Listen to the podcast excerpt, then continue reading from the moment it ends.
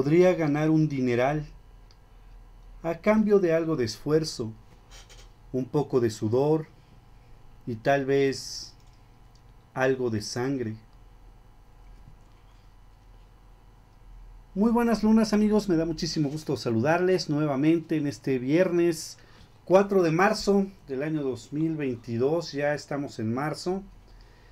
Esto es Arkham, un lugar para la imaginación, la creatividad y los sueños del hombre. Mi nombre es Uri para todos ustedes y estoy aquí con mi buen compañero y amigo Humberto. ¿Cómo estás? ¿Qué tal, mi estimado Uriel? Bien, bien, gracias. Aquí andamos en un programa más. Así es, un programa este, muy especial el día de hoy porque estamos eh, celebrando 100 años de una de la primera película Ajá. de este personaje del cual vamos a hablar el día de hoy. Y vamos a presentar a las personas que van a estar con nosotros el día de hoy platicando de este, de este personaje. Y bueno, pues en primer lugar tenemos a nuestro vampiro de cabecera. Darius. Darius. ¿cómo estás? Muy buenas noches, caballeros. Es un placer escucharlos y sobre todo un placer saludar a todos los que nos escuchen esta noche. Así es, así es, mi querido Darius. Me da muchísimo gusto tenerte aquí, sobre todo en este día, que ya hablaremos un poquito acerca de este personaje que seguramente tú has de haber conocido algunos por ahí, muy parecidos. Y también tenemos ni más ni menos que a nuestro culto amigo Dark Knight. ¿Cómo estás? ¿Qué tal, eh, Uri, Humberto, eh, buen Darius? Buenas noches. Qué bueno que estás con nosotros. Oye, fíjate que está muy contento ya el, el Dark Knight, ¿eh? Está a punto de ver su película favorita. Sí, claro que sí. De mi personaje favorito. De tu personaje favorito, exactamente.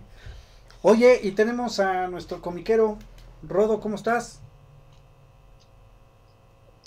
Bien, bien, Uri, Dark Knight, Humbert, Darius, ya saben, aquí un gustazo estar con ustedes, aquí echando tertulia de estas Así. aventuras vampirescas ahora.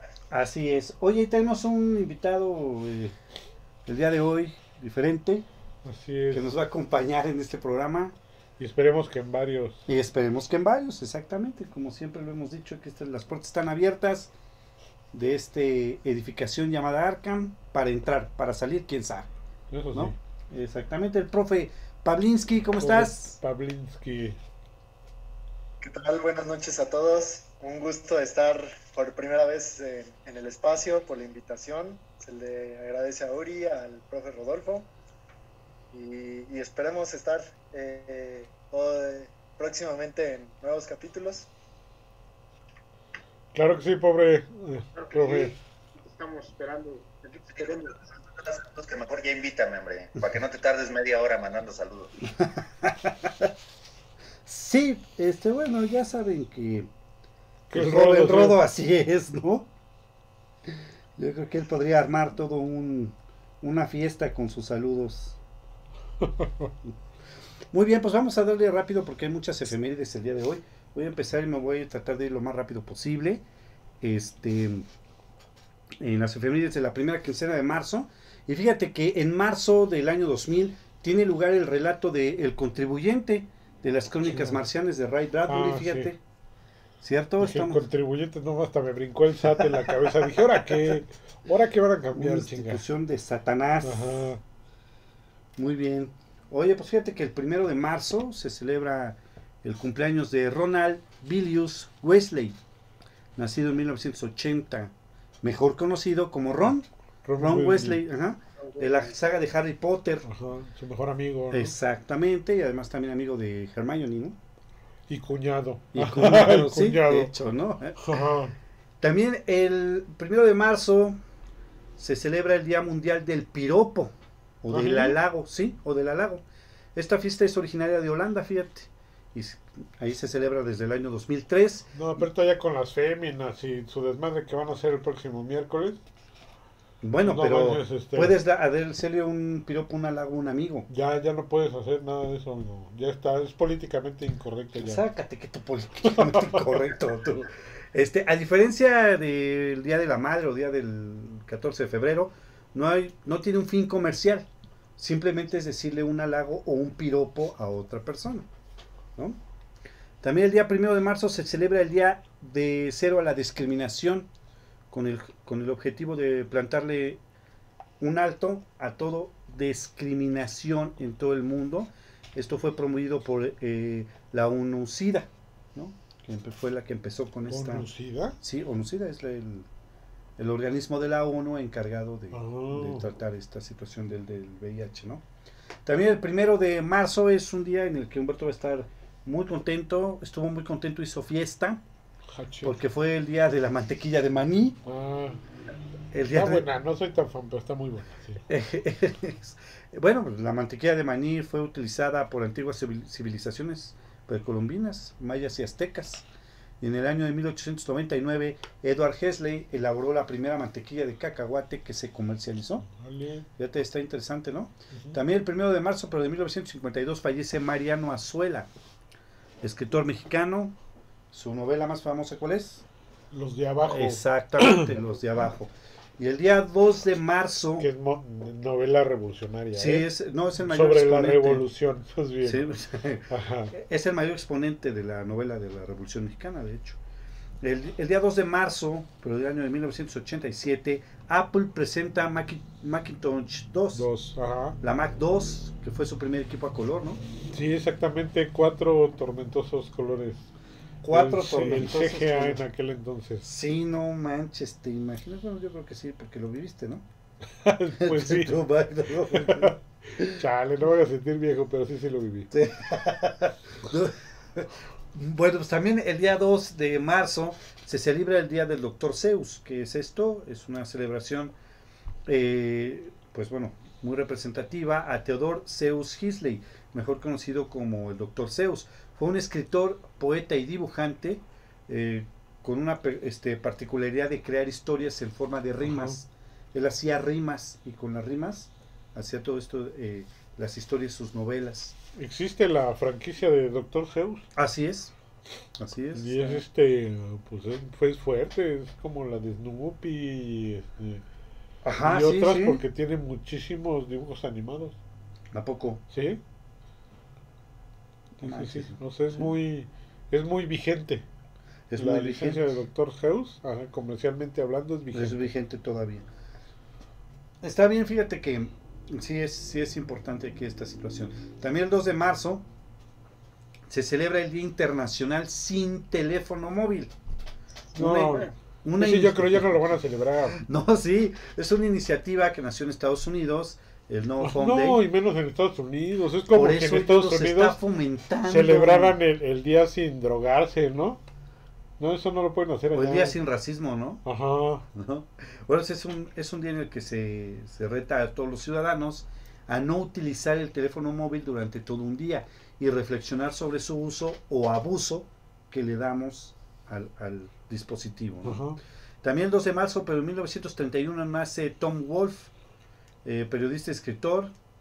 Eh, tal vez el nombre no le suene, pero estoy seguro que cuando mencione yo La hoguera de las vanidades o todo un hombre, pues les va a sonar un poquito más. No, pues no. ¿Cómo que no? O sea, hubo hasta película ¿Sí? No, Sí, la de la neta hoguera de las Con vanidades. Tom Hanks. con Tom Hanks, exactamente. No, no, que con Tom Hanks también estuvo Forrest Gump y la neta no la volvería a ver. Footy Gum, exactamente. Bueno, pues el 3 de marzo se celebra el aniversario de uno de los videojuegos más importantes que ha dado la industria de los este, videojuegos, válgase la redundancia. Yo creo que fue el primero, Ajá. el más famoso y el que revolucionó todo eh, esta manera de jugar, a manera de peleas, ¿no? Street Fighter. El Street Fighter 2. Ah, Como ves, mi querido Rodo, el Street Fighter 2 de World Warrior. Sí, nuestra máquina tragamonedas junto con Mortal Kombat. sí, no. Así es. ¿Cuántos, ¿Cuántos cambios de las tortillas no quedaron ahí en esa máquina? Pues mu- muchísimos cambios. Con nuestro río original, ¿no? El de ahora del Street Fighter 6, todo tronado, con barba, ya parece como un Hulk. Ajá. Sí, está como raro, ¿no? Pero pues bueno. Yo creo que el- ese primero estuvo bastante bueno. Creo que todos lo jugamos en las maquinitas, aunque no te haya tocado en, en la época de su apogeo, siempre jugaste Street Fighter 2 en una maquinita, ¿no? unos. Esa exactamente. Unos Oryuken. Unos Oryuken. Muy bien, pues el 3 de marzo desde el año 2007, la Organización Mundial de la Salud impulsa el Día Internacional de la Audición para impulsar la detección temprana de cualquier tipo de problema en, eh, O deterioro auditivo. sí, exactamente, en el, en el oído. También el 3 de marzo, este, la Asamblea General de la ONU decidió proclamar ese día como el Día de la Naturaleza, también denominado como el Día Mundial de la Vida Silvestre. El mismo 3 de marzo se celebra el Día de las Muñecas, un día que se ha este, pues, deteriorado bastante en Occidente, porque en Oriente es llamado el Hinamatsuri, y se trata de un festival de muñecas, donde las niñas visten sus muñecas, las exponen con sus kimonos tradicionales Ah, sí. de Oriente. Pero cuando llega a Estados Unidos, el día de la muñeca, ¿qué crees que hacen? Es el día de Barbie. Pues compran muñecas nuevas para Ah, sus sí, hijas, sí. ¿no? Y dices, ay, qué chido. Y también el 3 de marzo, pero el 2006, se estrena una película con Emilia Jojorovich, ¿cómo es? Jovovich, ¿verdad? Mila Jovovich. Con Jovovich, este, eh, Ultravioleta, Ah, dirigida por. Kurt Wimmer. Loca, pero buena. Está como rarona, pero La sí está buena, ¿no? la película. O sea, hay que aclarar por las dudas, ¿no? No, Darius, es el tema, es el tema. Sí, no manches. Sí, podemos decir que, o sea, está buena, está entretenida, está palomera. Creo que en el cine yo no la vi. Pero está entretenida. Sí, ¿no? No. Ah, no, está como raro esto. Ya ves cómo es el Darius, yo no sé qué. O sea, no, no desmerece, pero tampoco es para verla dos, tres veces. Sí, exactamente. Sí, no, o sea, sí, o sea, hay que reconocerlo. Digo, sí, abarca la temática de los vampiros, pero eh, como que dices, no hay nada que ver en la tele, pues vamos a ver Claro, claro. este churro. Sabemos Eso. que no todo puede ser crepúsculo, yo lo sé. O sea, lo sabemos. No todo hagas puede ser enojar. crepúsculo, claro. Bueno, que se, se rumora fuertemente que ahora con la película de Batman, este Pattinson sí se está reivindicando, ¿eh? Pues lo que, lo que dicen por ahí. Ya, ya, ya dicen que está pasando de ser un, este, un vampiro puñal cortando florecitas en el Prado a un buen Batman. A un superhéroe que se las pone, ¿no? Ajá. Exactamente. Bueno, pues también el mismo día, 3 de marzo, pero del año de 1940, se estrena una película eh, que ahorita nos va a hacer comentarios mi querido Dark Knight, que se llama Flash Gordon, Flash Gordon, La conquista del universo, dirigida por Freud eh, Vive y Ray Taylor y protagonizada por Buster Crabbe, que fue nuestro primer Flash Gordon del cine. De- sí, son de las películas junto con Metrópolis de las de las primeras en, Ajá. En- en general el, el género de ciencia ficción en el cine. Así El, soundtrack lo hizo Queen, ¿no? Sí, Sí. sí, no. Ah, bueno, esa es otra. Esa es una más ¿Ah, esa es otra? reciente. Ah, esa es una más reciente. Esa fue la fue primera. de los ochentas. Exacto. La que, la que está diciendo un barco de los ochentas donde la Ah, música no. sí la hizo Queen. La Ajá. música la hizo Queen. Y, eh, imperdible esa música, Sí, ¿no? ¿eh? Para los soundtracks de películas. Sí, sí. La Así verdad es. es que la película está, no está no es muy buena, pero el- la banda sonora es... eh, Le, le de levantó la música. es- claro. Bandón. Este, bueno, pues también el 4 de marzo se celebra el Día Mundial de los Malvadiscos. Órale, Pues, no sabía, tenían día. Sí, tiene un, tiene un día de los malvadiscos. Y también el 4 de marzo, eh, bueno, pues se celebra en Estados Unidos desde el 2008 el Día de la Gramática para honrar el buen uso de la lengua en todas sus formas. Sí. ¿sí?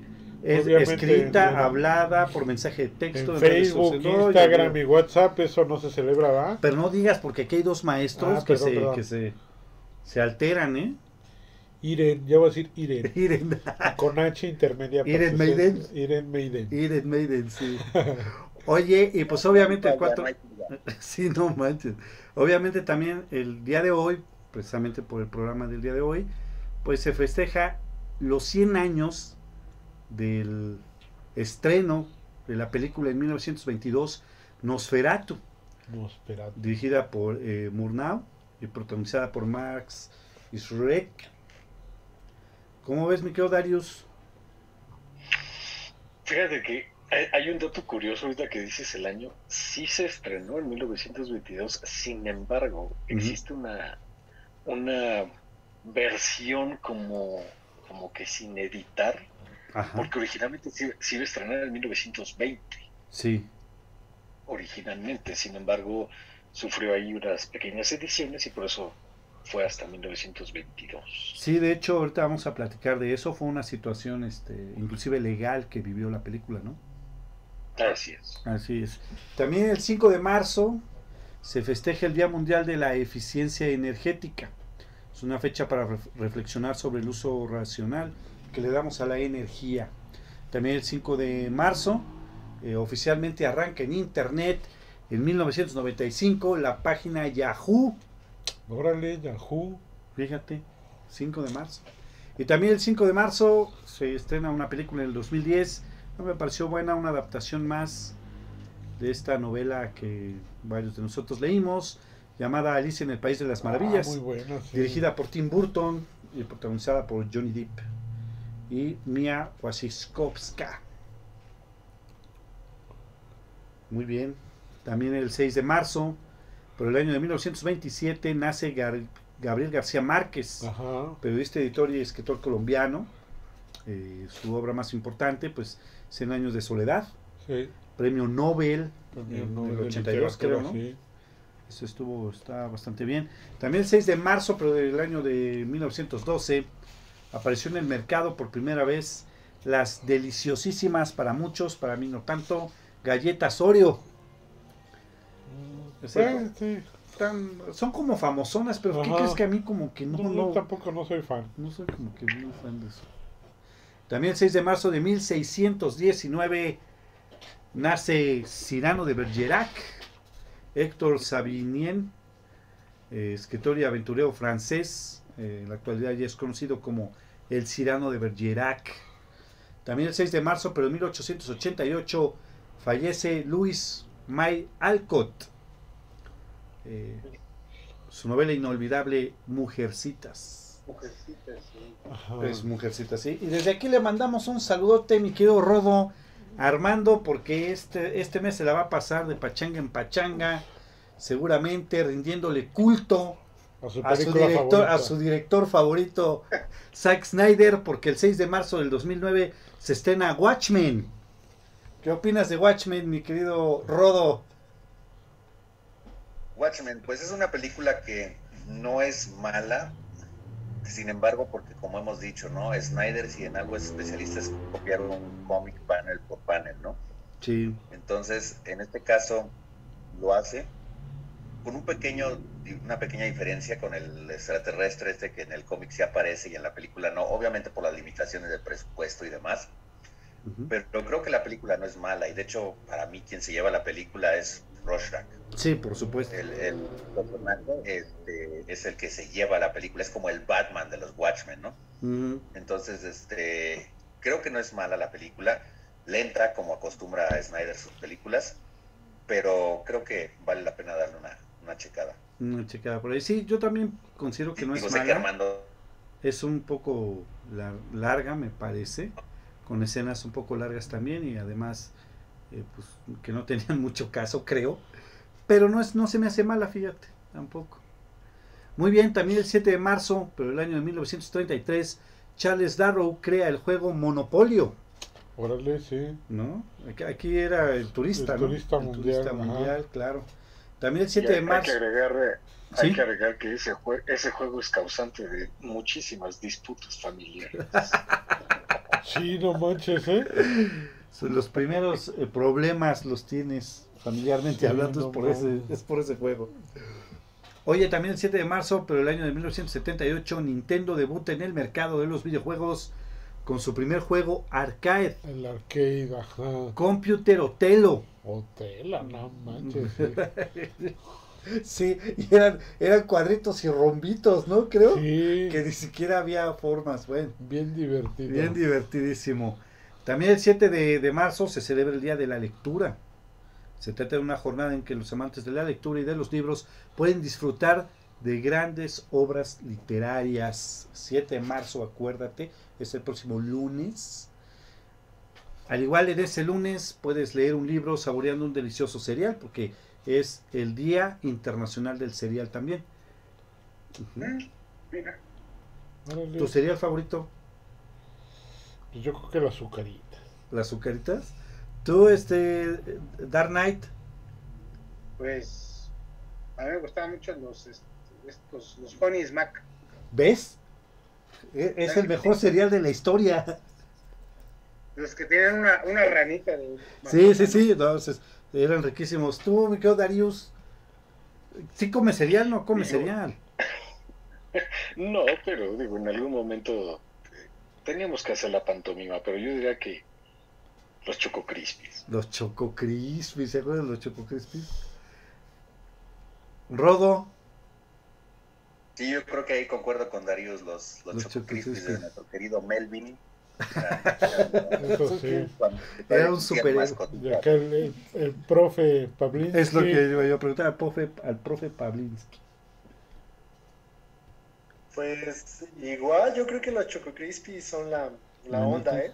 Mira, Sale, ya salió. En la siguiente reunión con Choco Crispies Con y Choco leche. y leche. Pues sí, no, digo, no les hago el feo, ¿no? Pero yo concuerdo con, con Dark Knight. El, el Honey Smacks es el mejor cereal de toda la historia de- del mundo mundial. Muy bien, pues también el 7 de marzo de 1999 muere mi querido Dark Knight Stanley Kubrick, Kubrick, a los sí. 70 años de edad. Sí, casi te, al terminar su película esta de Ice White Shoot, o sea, ojos bien cerrados, ¿no? Que hizo con Tom Cruise, que fue la última película que hizo este Kubrick. Así es. Un, un rollo que se armó con esa película, ¿no, Knight? Sí, bastante. ¿no? Muy bien, pues el 8 de marzo es un día favorito de Humberto porque se celebra el Día Internacional de la Mujer Trabajadora o también Día Internacional de la Mujer. Mis ¿Pero qué tiene que ver felicitaciones por anticipado a todas las mujeres. Así es. A las pinches bandas, las locas, no. no, a, las mujeres, sí. Mujeres trabajadoras, ¿eh? Aparte, ¿no? Sí, a las bandas, las locas, no, esas no. Que se vayan al Polo Norte a rayonear temprano. Oye, el 9 de marzo de 1959 debuta ahora sí Barbie. Órale, Es la debut de Barbie, fíjate. Más famosa y vendida de todo De el todo el mundo, exactamente. También el 9 de marzo, por el 2007, otro hitazo para el joven Armando, porque se estrena 300, dirigida por su director favorito. Director favorito, Zack Snyder. Está, está más o menos esta, fíjate. ¿eh? Sí, Todo más o menos.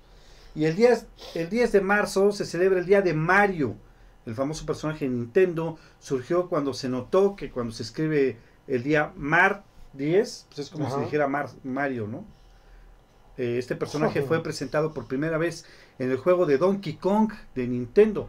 Cuando apareció en este juego a principios de la década de los 80, no era un fontanero, más bien era un carpintero y se llamaba Jumpman, hombre brincador. ¿cómo? Sí, no, ahora Jumpman es este, ¿cómo se llama? Michael Jordan. Michael Jordan, exacto. Es Michael Jordan. También el 10 de marzo, pero el año de 1876, este, Alexander, Alexander Graham, Graham Bell hizo su primera llamada telefónica y pronunció las palabras Mr. Watson, come here, I'm what to see you. O sea, ven aquí, quiero verte. O algo así, ¿no? Pues sí. Algo así, o ven para Ven acá. aquí, algo así. quiero verte, pero ¿dónde estás, güey? Si no estás solo por teléfono. Es, ¿no? es lo que no sabía, por eso tuvieron que ponerse de acuerdo. También el 11 de marzo se estrena otra película más, sacada de otra historia de libros. En el 2011 se estrena La chica de la capa roja, Ah, muy bueno. dirigida sí. por Catherine Hardwicke y protagonizada por Amanda Seyfried. Mm, Fíjate que estuvo buena, ¿eh? Sí, Estuvo buena esa. Medio locochona, pero sí otra alternativa, ¿no? Así es, exactamente. También el 12 de marzo se celebra el aniversario de WWW. Fue en 1989 cuando Bernsley envió un artículo con la idea general a su jefe. Así nació World Wide Web. La World Wide Web. Exactamente. Y el 12 de marzo también se celebra el Día del Tuitero para co- conmemorar la creación del microblogging este, por Jack Dorsey. ¿Sí fue el que lo hizo ya? Ah, sí. Fíjate. No manches. El 12 de marzo, pero de Hay que 1900. regresar al pasado y desaparecerlo. Ojalá, ¿no? También el- También el 12 de marzo, pero de 1945, fallece Annie Frank, niña alemana de origen judío, conocida internacionalmente por la publicación póstuma de su diario, Sí. el diario de Ana Frank. Murió en un campo de concentración y por una de exterminio. sus amigas que se quedó con su diario y, Así es. Y lo publicó en su memoria, ¿sí? bueno el libro, ¿eh? Sí. Está bueno. Y bueno crudo, eh, la verdad. Está, no, sí. hombre, está de la tostada esto y luego te platico, ¿no? También el 12 de marzo, pero del año 2001, fallece Robert este, Lumlum, este novelista estadounidense de novelas de acción. ¿Sabes qué escribió este señor? Eh, es este cuate del el que fue el marciano, ¿no? De la trilogía de Jason Bourne. Así es, Sí. el caso Brown, la supremacía Brown, Que y no me Brown. acordé del, el ultimátum, ah, sí, no me acordé del actor, pero Del es la actor. que está, la que hace la del marciano. la del marciano, el, el marciano karateca. Oye, el Marciano 14 de marzo se considera la fecha para celebrar Pi, por su manera de escribirse, 314, que ya sabes que es 314, 1592, 65, 3, etcétera. No ¿no? manches, ¿es en serio? Es en serio, es el día del Pi. Chale, aquí no estamos viendo que celebrar, ¿verdad? Pues sí, porque mira, también el 14 de marzo en Alemania, en el año de 1879, nace Albert Einstein, Ah, esas hay que ¿no? celebrarlo. uno de los genios más destacados del siglo XX. ¿Cómo ves? Y ese mismo día también es el Día Internacional de las Matemáticas. También, mira, eso hace alusión, exactamente. uno más uno, dos. pega. Pregúntale la tabla de multiplicar a Rodo a ver si se la sabe. A ver, Rodo, uno por siete. Uno. Yo te la pongo fácil para que no vayas a quedar mal en público. Este, deja voy por mi calculadora y te digo, Por el Está bien. celular. Está bien. Este, también el 15 de marzo, pero de 1962, fue creada la historia gráfica de Mafalda. ah, Mafalda. por sí, Quino, de Quino. nacido en Argentina en 1971. Una historieta súper buena, ¿eh? Y hasta el dibujo animado es increíble. ¿Cómo ves, mi querido Rodo? Sí, yo creo que Mafalda es una de las historietas que uno debe de leer, ¿no? Es así de esas imperdibles, ¿no? Porque como yo lo comenté en algún programa, Sí. eh, Mafalda me tocó disfrutarla en dos etapas, ¿no? Una etapa como niño, donde uno ve Mafalda y la ve con unos ojos de niño, y como adulto, donde ya entiende a la Mafalda adulta, porque Mafalda realmente pareciera que es una adulta en el cuerpo de una niña.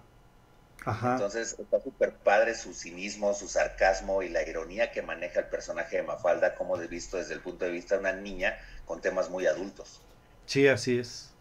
No, y además el sarcasmo que maneja, como dices, está increíble, ¿no? Muy bien. También el 15 de marzo se celebra el Día del Cerdo. Del animal, ¿eh? Ah. Del animal. Mira, aquí aquí puede haber varios, pero Sí, no, no, del, del animal, ¿no? Como me llamo cerdo. Cuida tu cuerpo. Sí, no, así, no, pues, no, pero- Molotov. Es el Molotov, güey.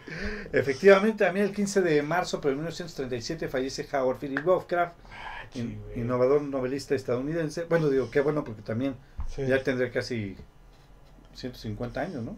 No, no hay figón. Seguiría escribiendo. Bueno, eso sí puede ser, ¿eh? Ahí está. Ya iríamos Es en Cthulhu Revenge. Ah, sí, ¿no? Muy bien, pues también el día 15 de marzo, eh, pues se estrena una de las películas eh, de culto más grandes de toda la historia del cine, El Padrino, Ay, en 1972. Padrino, sí, de Mario Puzos. Una de mis favoritas también. Sí, la neta es que está está súper padre. Y bueno, pues ya este para terminar, el día 15 de marzo se estrena en el 2001 Resident Evil, dirigida por Paul Anderson, protagonizada por Mila Jojorovich, ¿cómo es? Jojovich. Jojovich. Jojorovich, Mila Jojorovich. Jovovich. Ah, Jovovich. Jovovich, sí, nada más una J. Ah, perdón, pues yo pensé La que era Jorovich. La, Jo- la Jorovich. Muy bien, pues qué fue lo que eh, dijimos al principio, que efectivamente el día de hoy se estrena hace 100 años Nosferatu de Friedrich Hilmer Murnau. Es, bueno, es un film que está eh, adaptado de la novela de Bram Stoker y tuvo que a- a- a hacer algunos cambios por ahorita algunas cosas que nos va a contar el joven Darius este porque no en, en, en la película no se llama el conde Drácula ni este ni la chica se llama este Mine no Mira, ajá Mina. Mira, exactamente. Eh, se llama Ellen. Ah no bueno es Lucy más bien. Lucy se convirtió en Ellen. Y Harker fue este Thomas Hunter. Tuvo varios cambios por lo que nos comentaba eh, Darius hace un momento. Y ahorita les voy a contar algunas este, peculiaridades de la película ¿Cómo ves, mi querido Darius? ¿Qué onda con Nosferatu? Sí, fíjate que, que, sí, como lo mencionábamos, lo mencionaba hace unos, hace unos momentos, sí, esta película sí sufrió muchos cambios porque originalmente iba a ser estrenada en 1920. Es, ese iba a ser su año de estreno, sin embargo, por cuestiones de, pues sí, derechos de autor, tuvo que editarse. Efectivamente, sí es una película basada en la novela de Bram Stoker sin embargo, Bram Stoker eh,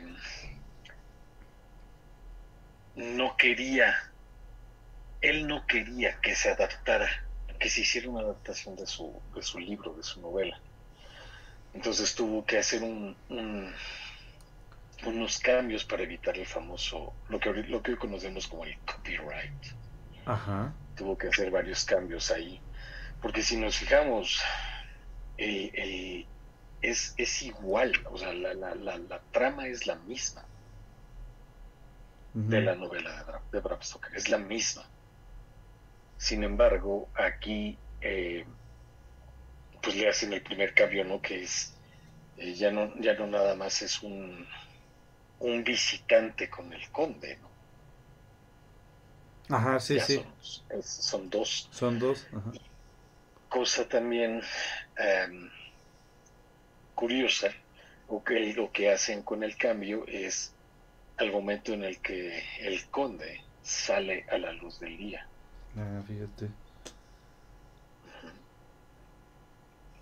Pero en, en, en, como introducción, sí, es, es una, podría decirse que es la, la película que, la primera película que, que, que, toca la temática de los vampiros. No, y además... Es la primera. Sí, no, y además qué vampiro.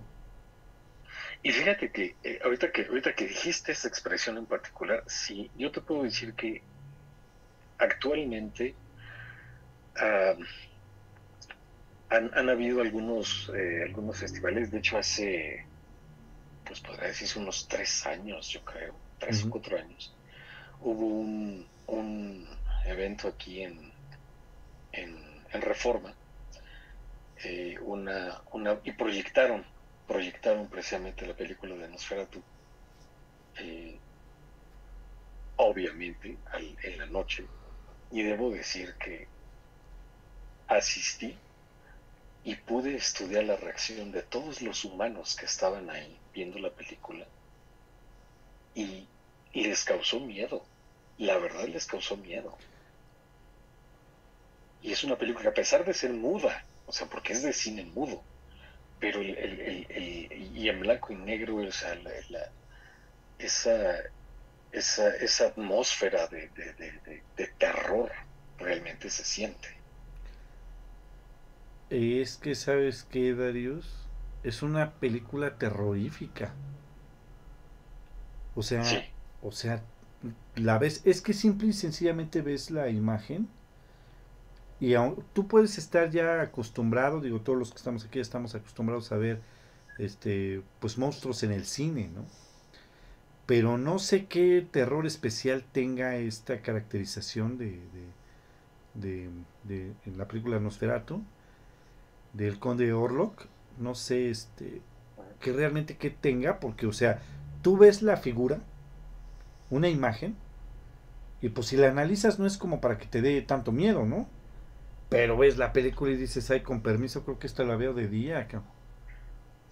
Sí, fíjate que, como, como bien lo dijiste, o sea, sí estamos acostumbrados a ver monstruos. El concepto de monstruos en general en el cine, en, series, en,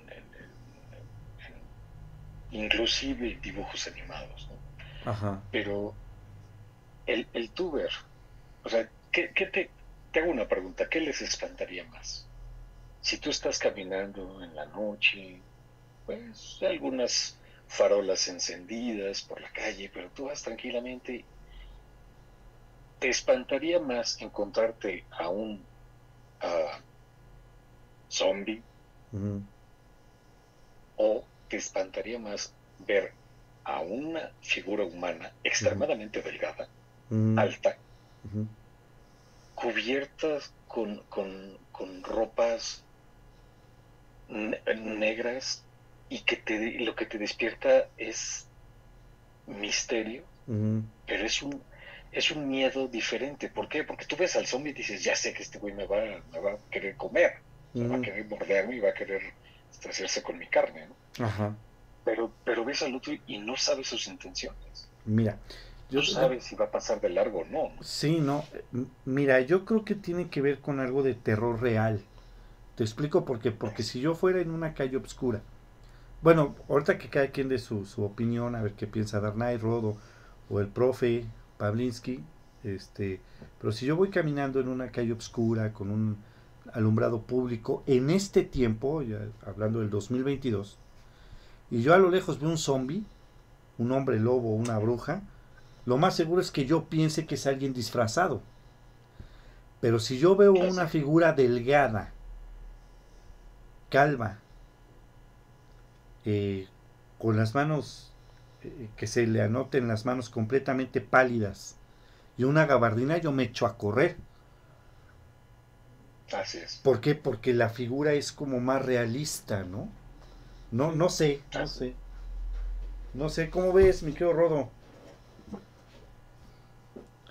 El Rodo sí le da a Nosferatu, ¿eh? Ah, sí. Será por lo por lo alto y flaco. Exactamente por eso. Ah. Comentaba ahorita con el profe Pavlinsky precisamente esto de que yo la primera vez que vi Nosferatu, dije, pues hay que disfrutarla como se debe, ¿no? Con, en la noche, con las oscuras, todo ese tipo de ondas. Y algo muy atinado que decía Suriel es, a pesar de que es una película muda, te causa una, una atmósfera medio, medio tétrica, medio tenebrosa. El, esos como eh, ¿qué decirlo? Como parpadeos que da el tipo de cámara de ese tiempo, ese juego de luz que hace, ayuda a que la película todavía te envuelva más en esa atmósfera tenebrosa que tiene el personaje, ¿no? Es un personaje que, a diferencia de un Drácula que siempre lo ponen como muy galán, eh, de etiqueta, es decir, todo lo que es un porte de caballero, Ajá acá vemos a un, monstruo, lo que es ahora sí que un, como diríamos, una defecio, ¿no? No, está acá, y, este tipo de detalles yo creo que, que, da, que da miedo, ¿no? Esta escena clásica, ¿no? Donde se ve la silueta en la sombra, y cómo va estirando la mano y todo eso. Creo que es algo súper, súper bien logrado en la película, ¿no? Eh, yo creo que esa película sentó mucho las bases de lo que más adelante sería el género de terror en el cine, ¿no? Sí. Sí, fíjate que sí, por los cortes y, los escenarios, fíjate. ¿Cómo ve el profe Pavlinsky? Em, pues opino igual, no, no sé qué tan acertado sea que es una, una película pionera justamente en ese tipo de efectos especiales. Recordemos que, que para la época, eh, pues obviamente no, no tenemos la pantalla verde, tenemos toda una serie de, efectos de cámara eh, muy bien logrados, ¿no? Eh, en, la película y, eso eh, como apoyando lo que dice el profe Rodo, sienta las bases de, lo que vendría a ser el, el cine de terror en todo su esplendor, en el sentido de, de, generar todo un ambiente lúgubre y, que justamente te causa esa ansiedad de, ay, nanita, ¿no? A, ver si, si, está alguien al lado de mí o, o, este sentimiento de, no querer estar solo para verla, ¿no? Ajá, sí, sí, ese sentimiento y es gachísimo cuando estás viendo una película, estás solo y no quieres estar solo, ¿no? Muy bien, ¿cómo ves Dark Knight? Aquí tú. Fíjate que este, esa, esa, esa película en particular la vi un día en una función de, media, de medianoche que le hacían en el canal 11. Ah, ajá, sí, sí, claro. Ah, eh, empezó la película a las 11, 11 y cuarto, más o menos 11 y media. No, recuerdo exactamente lo. Pues, yo sinceramente, o sea, esas escenas que describen de la sombra, de la mano, y después la música que tiene, sabemos que es una película muda, pero la música que tiene de fondo, no, o sea, no, no la pude terminar de ver. Ese día yo no lo pude terminar de ver. La vi y tuve pesadillas, sinceramente. ¿Cómo se ríe la rey? Este, Se ríe uno de nervios. Se ríe uno de nervios de- del miedo, fíjate. Oye, fíjate lo que nos dice nuestro buen amigo Sigurd, a ver cuándo te dignas, ¿eh? Uri, calvofóbico y delgadofóbico. Pues sí, pues si voy en la noche y encuentro un calvo alto, sí corro. No, o sea, espérate, un, un pelón alto. Sí corro, ¿eh? Lo más rápido posible. Oye, eh, saludos a Luis Soria, Ronnie Charlie de Hernández, a Miguel, Juan Miguel Pérez Islas, a Roberto también. Ruiz, que nos están viendo en el, en el YouTube, a Rebeca Chacón. ¿m? Que Ah, grandes saludísimos para mi, mi querida Rebeca. Ah, pues Ah, muchos saludos. saludísimos para mí. Dije, ah, pues, saludos, Darius. Pues, sí, es que hizo una pausa como rara. ¿no? Ajá, hizo una pausa. Ahí rara. Este, también a. ¿qué más tenemos por aquí? A París Ángel, Beno Babic, que nos están viendo en el Facebook. Y ahorita, y ahorita vemos este el YouTube.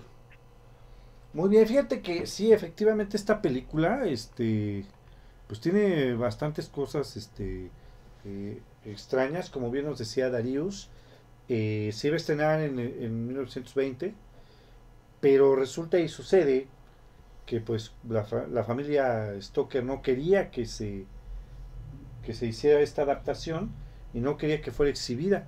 Entonces hubo una este eh, ahí como que tuvo que editar el director algunas escenas, cambiar algunas cosas para que no fuera igual, pero aún así la familia Es- demandó, ¿no? Así es.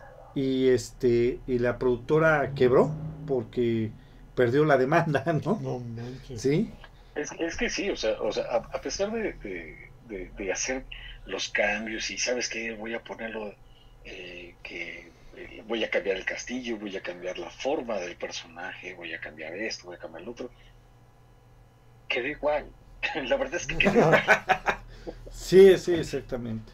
O sea, es, es- es también como, como si dijeras, eh, como esa, cuando le preguntaron a, al Vanilla Ice, es Ah. que tu canción es un, es un este plagio de la de Under Pressure, ¿no? Ajá. Y tal vez la comparación que haga va a sonar bastante jocosa, pero dice Vanilla Ice, no, porque mira, la canción de Under Pressure, eh, Under Pressure dice, o, o, o la tonadita es tin tin tin tiririn, tin tin tin tin tiririn, tin y la mía dice, y la mía se escucha tin tin tin tiririn, tin tin tin tin tin tiririn, tin, o sea, y ya por eso es plagio, o sea, es igual. el, el, el- el ejemplo es, es, es, es igual, o sea, no hubo grandes cambios y además no podías hacerle grandes cambios. Si le hacías un cambio, cambiabas la historia completamente. Sí, no, ade- además hubiera sido un, hubiera hecho más cambios, como que ya no hubiera sido la película que soy, ¿no? Así es. Entonces, la verdad sí está bastante, bastante este, extraña esta situación de eh, la demanda con, con Nosferatu. Eh, la realidad es que fue la viuda, ¿no? De Stoker, la que demandó a los creadores, ¿no? Y ordenó la destrucción. Así es. De hecho, se Así ordenó es. la destrucción de todas las copias de, de la película. Solamente se rescataron algunas, este, que me imagino, quiero pensar, no sé qué opinen ustedes, todos ustedes, que son la- las copias que se lograron salvar, Ajá. son las que tenían los actores. Ya ven que les daban copias anteriormente, ¿no? Sí, tenía sus cintas. Chicos, las cintas, Sí, yo me imagino que eso fue lo que se rescató. Es correcto. No lo quiere confesar Darius, pero más bien fue la copia de él la que pudo hacer que todos viéramos la Eso sí. que fue el que se echó a correr cuando dijeron, a ver, denme todos sus coches. Ya se nos fue el Darius. Pinche Darius, de veras que no manches, ¿eh? Así, ¡plop! Debo confesar, ya que, ya que lo están, ya, ya que lo están exhibiendo, entonces sí, confesemos. La verdad es que sí guardamos bastantes, Bueno, no bastantes, unas cuantas copias. Oye, Dario, fíjate, ahorita que están diciendo esto, a ver, te voy a preguntar. ¿Tú, tú, ¿tú fuiste a la, a la, al estreno o la viste después o cómo estuvo el asunto ahí? No, claro que fui al estreno. Fíjate que eh, recordaré, recordaré o, haré recuento más bien de algunas líneas que, que platicó mi buen amigo Louis de Point to Lac ah, cuando lo entrevistaron, cuando lo entrevistaron que dijo cómo, cómo fue este em, cómo tuvo la oportunidad de volver a ver el, sol, que fue en el cine, precisamente en las primeras películas, en Nueva Orleans. Entonces, sí, efectivamente, yo fui al estreno, porque digamos que el grupo que controlábamos eh, en esa zona a los de mi estirpe, eh, queríamos salir a la luz. La verdad es que yo siempre he querido salir a la luz, que sepan que existimos. Claro, con nuestros respectivos cuidados, ¿no? Pero, eh, entonces, todos nosotros votamos porque sí, porque sí lo hicieran, porque sí saliera, porque se exhibiera.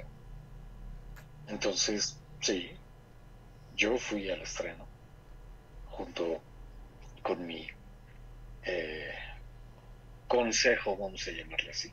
Claro. Oye, y, a todo esto conociste a Friedrich? Sí. ¿Sí?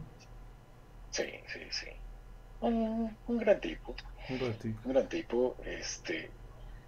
Y de hecho, eh, podríamos decir que lo, lo, lo, le di algo de ánimos para que participara en ese proyecto Antes de. Sí. Oh. Sí, antes de, porque estaban buscando eh, eh, precisamente los los los, eh,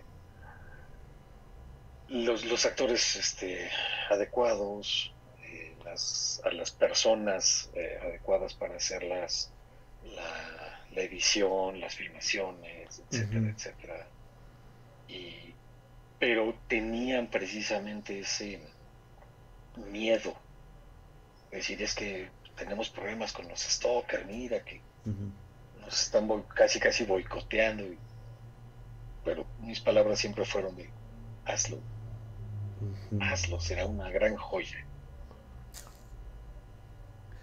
Oye, ¿y cómo ves a, esta señora, la viuda de Stoker? Eh, ¿Si fue un problema que realmente se sintió ofendida o era sacar lana nada más?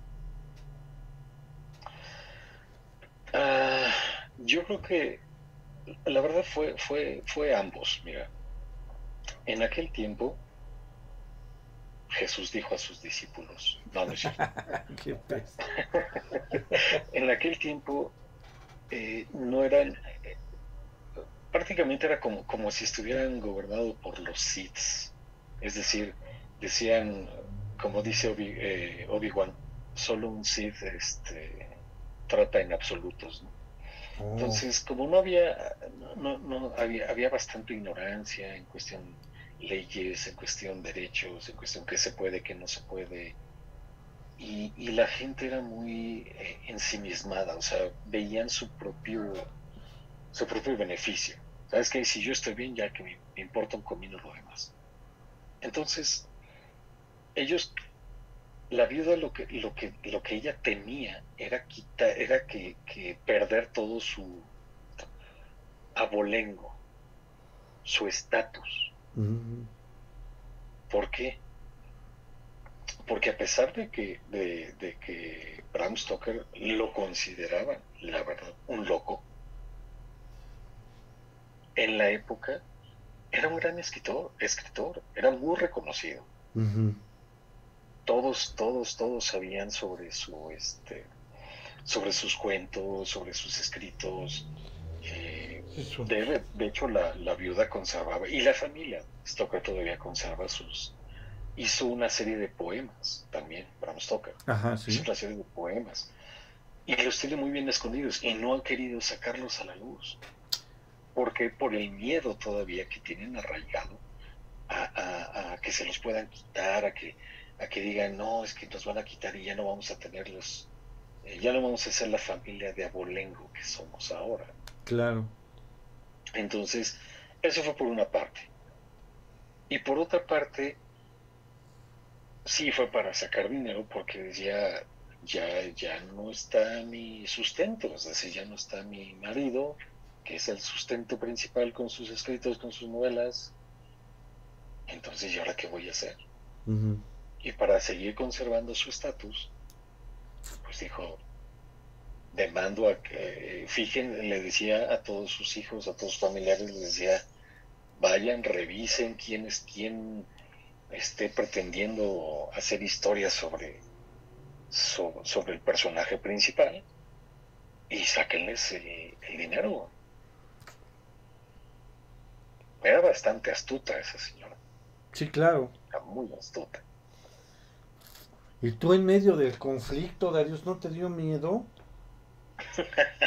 Fíjate que no, porque sí estuvimos en medio, y digo estuvimos porque no, vamos, éramos, ya en esa época,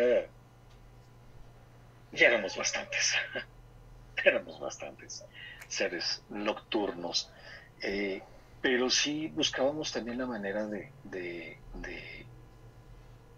pues de evolucionar, o sea, de ir con la, con, eh, a la par del del crecimiento o de la evolución de la humanidad. Claro. Entonces buscábamos, el, ok, hay un conflicto, bueno, también aprender de ello. Porque obviamente en aquella época tampoco, yo en lo personal no sabía lo que sé ahora. Entonces también pues era, algo nuevo, era descubrir eh, cómo se comportaban los humanos. Claro. En ese momento. Fíjate que se me hace como interesante porque, pues, por ejemplo, en esta época, pues uno ya nace y ya naces con el cine o la televisión. Pero en ese tiempo me imagino que era algo casi casi mágico, ¿no? Ajá. Sí, era novedoso. Incluso yo podría decirte que eh, una, una de las de las de las escenas más eh, de las más impactantes, por ejemplo, es cuando eh, cuando el, este Nosferatu está bebiendo la sangre de, ah, se me fue el nombre del personaje femenino, pero bueno, cuando está bebiendo su sangre, cuando levanta el rostro y la cámara lo, enfoca, y que va dando, eh, va levantando el rostro y lentamente va volteando hacia la cámara, lo que ahorita se conoce como romper la cuarta pared. Sí, claro, claro. Ajá.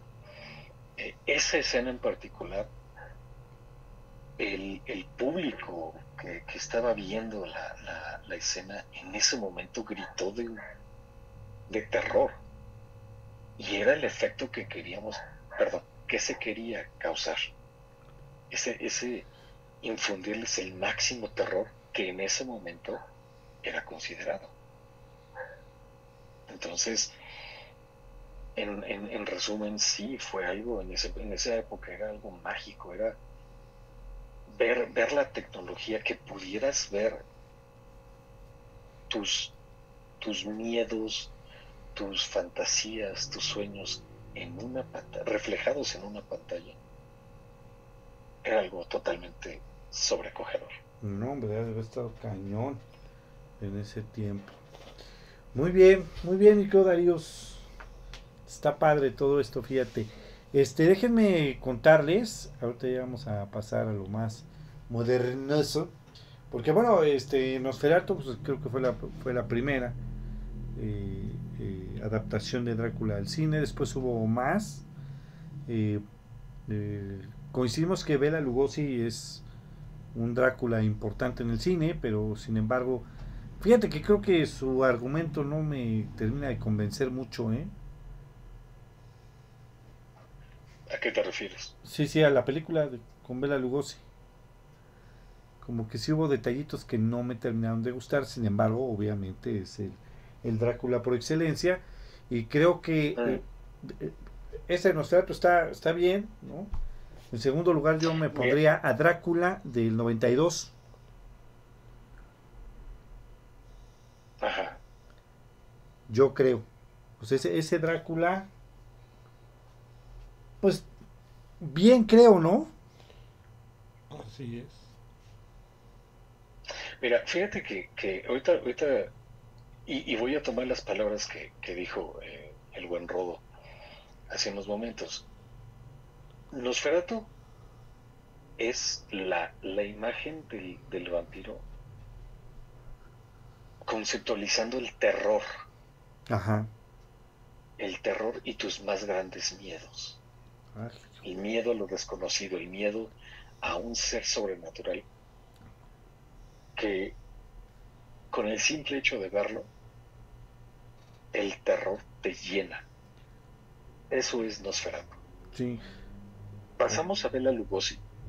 Y Bela Lugosi, ya ahorita sí, tomando las palabras de Robo, ya conceptualizó al- a, a Drácula como ese ser elegante, como ese ser eh, seductor, Ajá. Ajá. que precisamente por el cambio de la el- el- el- en la época en la que en la que Bela Lugosi hizo a Drácula, ya en esa época ya no era tan fácil asustar a la gente a través de su aflorando sus miedos. ¿Por qué? Porque ya sabían que era lo que, o sea, ya habían visto ciertas cosas, ciertas cosas de terror, ya habían ya había habido varias cosas. Claro. Entonces, ¿de qué otra manera puedes disfrazar el terror? O más bien, ¿cómo ahora el terror puedes, eh, puede abrazar al humano? Muy fácil, sedúcelo. A través, llámalo, tra- llámalo a través de la seducción. Y eso es lo que empezaba a hacer, o lo que hizo Bela Lugosi. Claro. Un porte, un- el, el porte elegante del vampiro. Sí, fíjate que este ahí sí concuerdo con, con lo que dices, porque ya fue, eh, eh, ¿sabes qué? Que a lo mejor también fue el impacto de la misma primera película, que dijeron, ¿sabes qué? Pues vamos a, a tratarlo de una manera diferente, ¿no? Es correcto. ¿no? Oye, fíjate lo que nos dice el buen Sigurd. Ya que Darius nos diga la verdad y que la forma de los feratos se inspiraron en él.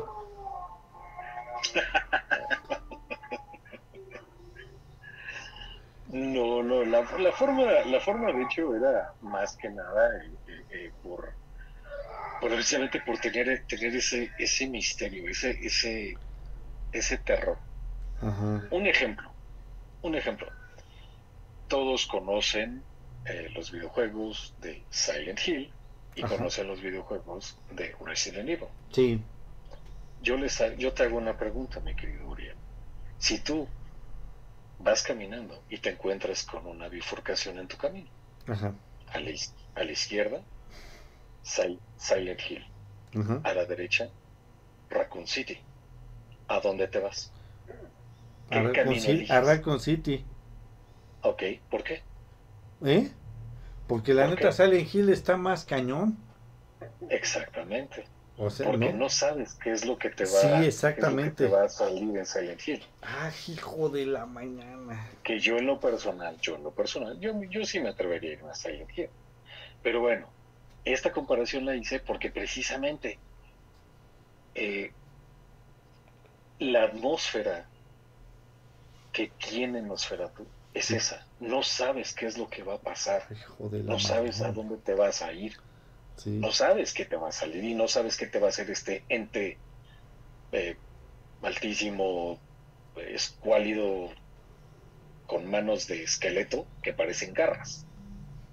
Sí, no Y si, manches. lo- y si ahora, y si ahora lo ves, lo ves, el, el mismo concepto de monstruo, pero ahora con un toque más llamativo, más elegante, más normal si lo quieres ver así, pues obviamente te vas al lado que no te espante tanto, ¿no? Claro, sí, obviamente. O lo que ya, ¿cómo es el dicho?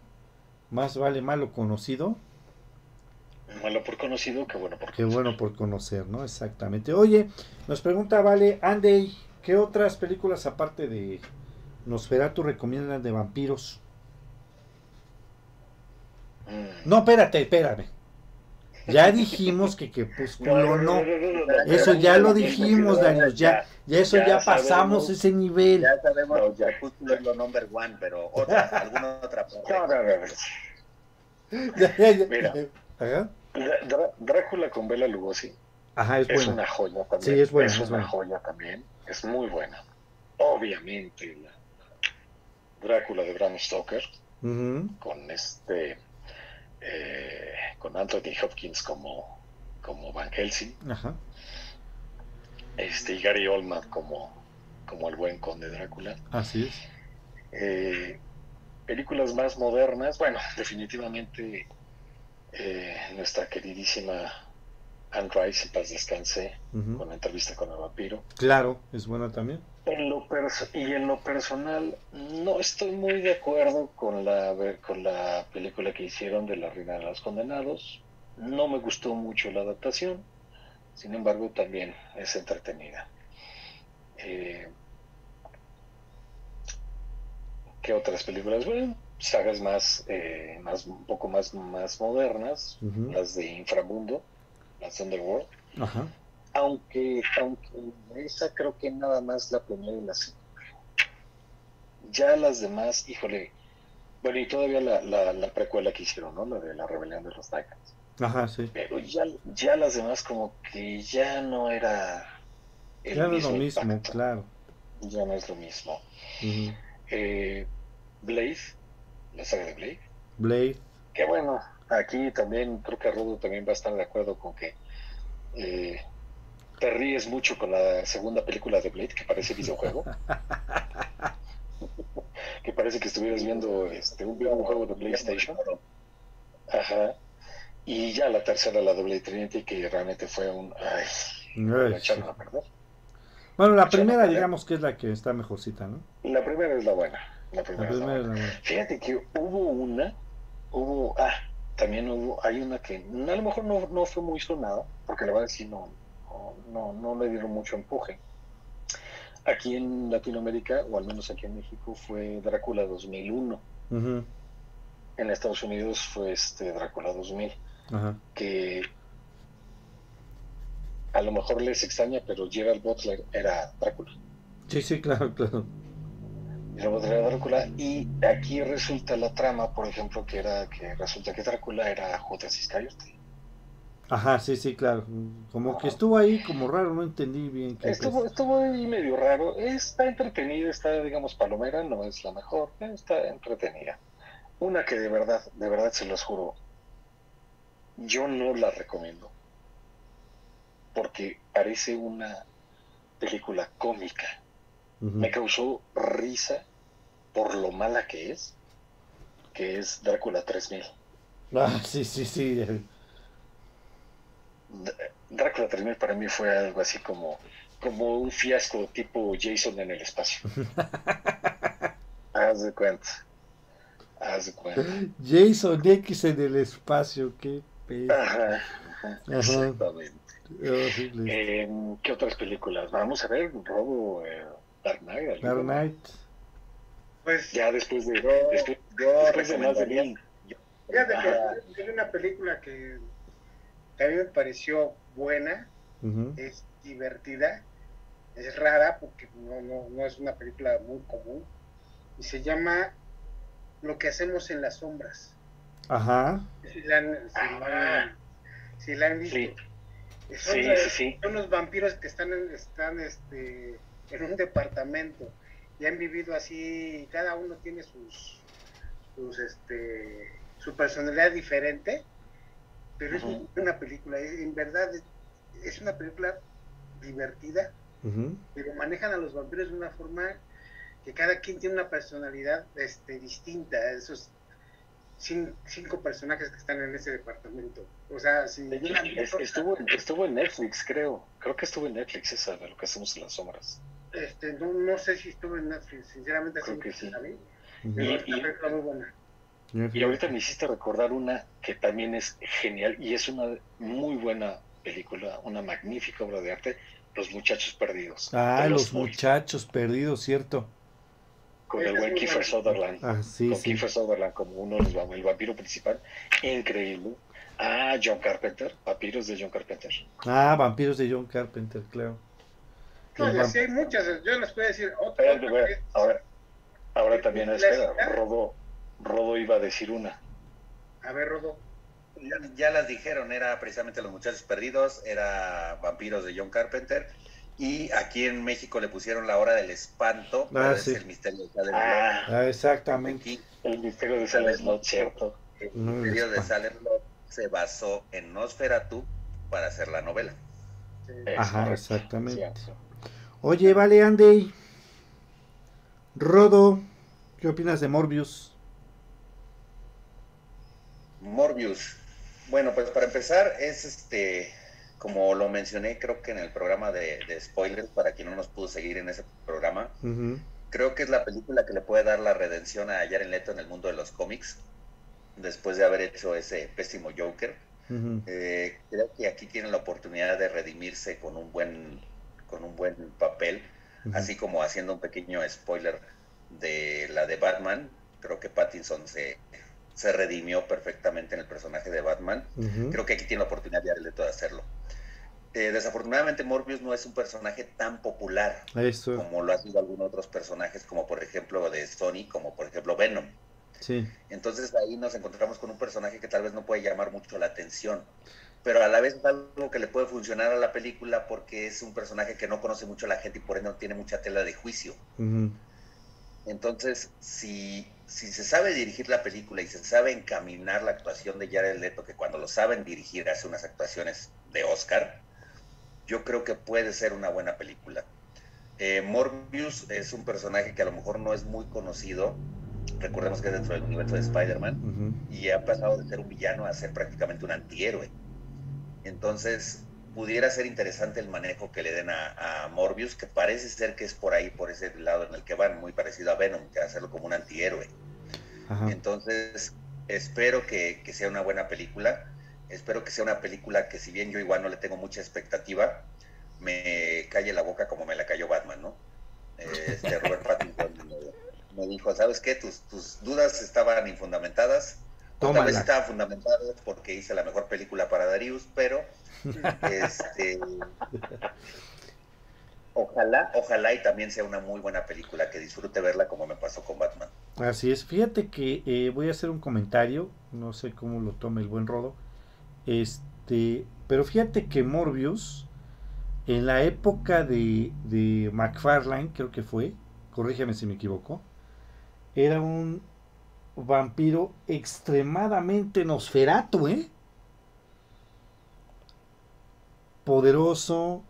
La, la imagen que le dio esta persona era verdaderamente de terror en el cómic, ¿eh? Sí, sí, este Morbius siempre ha sido un personaje deforme, de hecho. Sí. El- No, pero con. McFarlane lo deformó todavía más.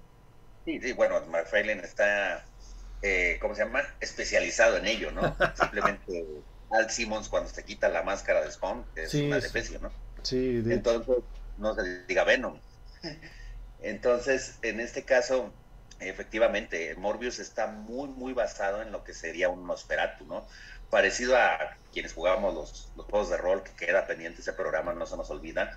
Eh, dentro de las familias de vampiros, y aquí Darius nos podrá dar toda una plática de ello, o Sigur, que también conocen mucho del tema. Sí. Eh, en este caso, los Nosferatu en el, en el clan de vampiros son los vampiros precisamente feos. Son los vampiros Sí, que viven en las cloacas, en las alcantarillas, porque precisamente su, su gran defecto es que son feos.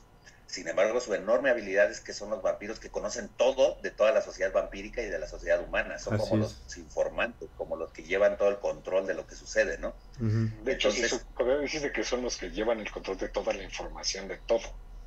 Exacto, son como los, los que registran todo, ¿no? El, Es correcto. Entonces, en este caso, eh, Morbius fue igual, ¿no? McFarlane, como bien dice Uri, lo, lo llevó al límite de lo deforme y de lo bizarro, inclusive que podría sonar la palabra, de lo que sería un vampiro. Sí, fíjate que sí, ¿no? Y estaba, y, y las historias están bastante buenas también. Fíjate lo que nos recuerdan, sí, ya, no- ya los mencionamos, la película de Lost Boy, este, no está mal, El aprendiz de vampiro, La hora del espanto, ya lo mencionamos. Es lo que nos Sí. dicen de películas. Espérenme, Hay una, hay una, hay una clásica que no sé si ya la hayan visto, pero es muy buena, es de Roman Polanski y se llama La danza de los vampiros. Ah, la danza, sí es cierto. Y es, es muy buena porque también manejan, tenemos al, al, al primer vampiro gay de la historia del cine. Sí, en el cine, porque el Darío crepúsculo- sabe de eso. El crepúsculo. No, el crepa- no, pero es que era Crepúsculo fueron los Eh, primeros vampiros gays closeteros. ¿no? Sí, me cambia, me cambia la voz porque, porque me estoy aguantando las ganas de vomitar. sí, claro, seguro. Fíjate, películas bizarras, pero también muy buenas en este tema vampírico. El beso de vampiro de Nicolas Cage. Ah, sí, muy buena. Ah, sí, sí, Ah, sí, sí. O sea, cómo es el, el- el llevar a la sátira lo que es la, la cuestión vampírica, ¿no? Había, había una de, de este mm, ah, Leslie Nielsen, ¿no? Ah, Muerto Drácula, pero muerto, feliz, ¿no? Muerto pero feliz. Ajá. También está más o menos, fíjate, digo, hablando de comedia y sátira, está buena. Exacto, exacto. O sea, hablando de la comedia, pues que también el actor Leslie Nielsen, la verdad, pues sí se destaca, se destacaba por, por, por ser el, un muy buen comediante y hacía muy buenas sátiras. Hay que reconocer que sí, satirizó perfectamente al, al- al concepto de Drácula. De Drácula, sí, muerto pero feliz. Oye, Mario Alcaraz, no, Mario, Mario Almaraz, discúlpame. Mario Almaraz, un saludo para todos, excelente programa. Eh, eh, por aquí tenía yo a otros comentarios. Irving García, saludos para todos, buen programa. Eh, José Cruz, ya se me había olvidado que iban a cumplir 100 años Nosferatu. Nos dicen también por acá tenemos a Vamos a ver su pastel de moronga, no de chocolate. de, de moronga, guaca. Conce Román, muy buen programa, muy buenos comentarios, nos dice. Fernando Martínez, saludo para todos. Eh, Muchas gracias, Fernando. Saludos. Fernando, eh, por aquí tenía yo más. Vamos a ver el, el YouTube. Esto todo esto es en Facebook. En el Bueno, en, lo, YouTube. en lo que ves, fíjate, hay, hay una película, ahora está en Netflix, que se llama Las Fauces de la Noche. Ajá. y es precisamente también el, el tema vampírico y, y está, está, está buena, está entretenida. Eh, narra, por ejemplo, la, la eh, resulta que es un chavo que, que se dedica a ser chofer, es un chofer, pero de gente acaudalada. De gente acaudalada, ok. Acaudalada. Y llega un momento al principio de la película que el, el chofer no, no puede, no puede realizar, digamos, el trabajo. Y, y, pues su hermano, el hermano le, le dice, oye, yo te ayudo, yo te apoyo, yo, dame chance, yo ganarme dinero, que no sé qué. El caso es que a regañadientes acepta, entonces el, el hermano menor es el que hace el servicio de chofer. Y por hacerles del destino como que dice que ya se tardaron mucho estas dos chavas a las que llevé aquí a este castillo este salen digamos de, de- del edificio donde las llevó y pues las ve con sangre en la boca Ah, Qué raro. y un maletín entonces pues ya llegan a otro a otro destino este, las chavas se bajan y el chavo por curioso pues ve el maletín y resulta que hay fajos de billetes y sangre. Entonces empieza como que a, a quererse a andar de metiche y resulta que las chavas en cuestión eran vampiros. Ah, fíjate. Y resulta que la aventura es de cómo pues este el, líder este de, de, digamos de los vampiros de esa ciudad pues Mm. empieza a, a perseguir ahora al, al, al chavo, al chofer, para que la mamá, que no puede verlos, que no puede saber qué es lo que hacen, y las arañas. Y bueno, es una aventura ahí, medio, medio acción, pero está entretenida las fauces de la noche. Los fauces de la noche. ¿Cuál Las fauces de la noche. está pasando? Este, ¿Cuál? la de del crepúsculo al amanecer de Robert Rodríguez. Ah, cierto. Del crepa- que no es la de Crepúsculo, quiero aclarar, porque ya No, se no, alborotó no. ahorita Daríos. Ah, este, que la chica. pero es de- del Crepúsculo al amanecer. George Clooney, Quentin Tarantino. Sí, ¿no? Quentin Tarantino, Oye, Salma ¿Saben cuál también nos está- se nos está pasando un poco? Cronos. Cronos de Guillermo del Toro. Es cierto. La invención de Cronos. Está buenísima esa película. Oigan, este Lobo Solitario nos pregunta, ¿Stephen King tiene vampiros? Sí, Ah, sí. sí, Silent Blood. La- El misterio de Silent Slot. Sale Exactamente. Slot, ah, sí es cierto. Sí, sí es cierto, fíjate, ¿no? Y te- además tiene un cuentito, Popsy se No, llama. vampiro. Ajá, Popsy se llama, es de un, de un vampiro también, que persigue a un niño. Es un cuento, no es una novela, de Stephen King. Eh, muy bien. Eh, Nos está escuchando en el YouTube. Eh, eh, Beno Babic, también en el YouTube nos está escuchando. Por acá tenía yo más. Diego Lee, Ángel López, que nos mandan saludos a todos. Saludos, Darius, te mandan saludar. Lidis Rodríguez. Lidis Rodríguez. Lidis Rodríguez. Ajá, saludos, está en el, en el YouTube. En el YouTube. Oigan, pues muy bien, fíjate que sí, este, yo quiero recomendarles a todos ustedes este, varios escritos cortos. Si es que aquí nos están preguntando, Andrés Olaloy, Orlaloy, este, Ajá. Nos está preguntando que si hay, hay cuentos cortos de, de vampiros, les voy a comentar los que yo conozco. Realmente, este, pues bueno, ya leímos para todos ustedes y es un gol el que estoy echando ahorita. Este, eh, No se duerme en el metro de Mario Méndez Acosta. Sí, muy es, bueno. es muy bueno.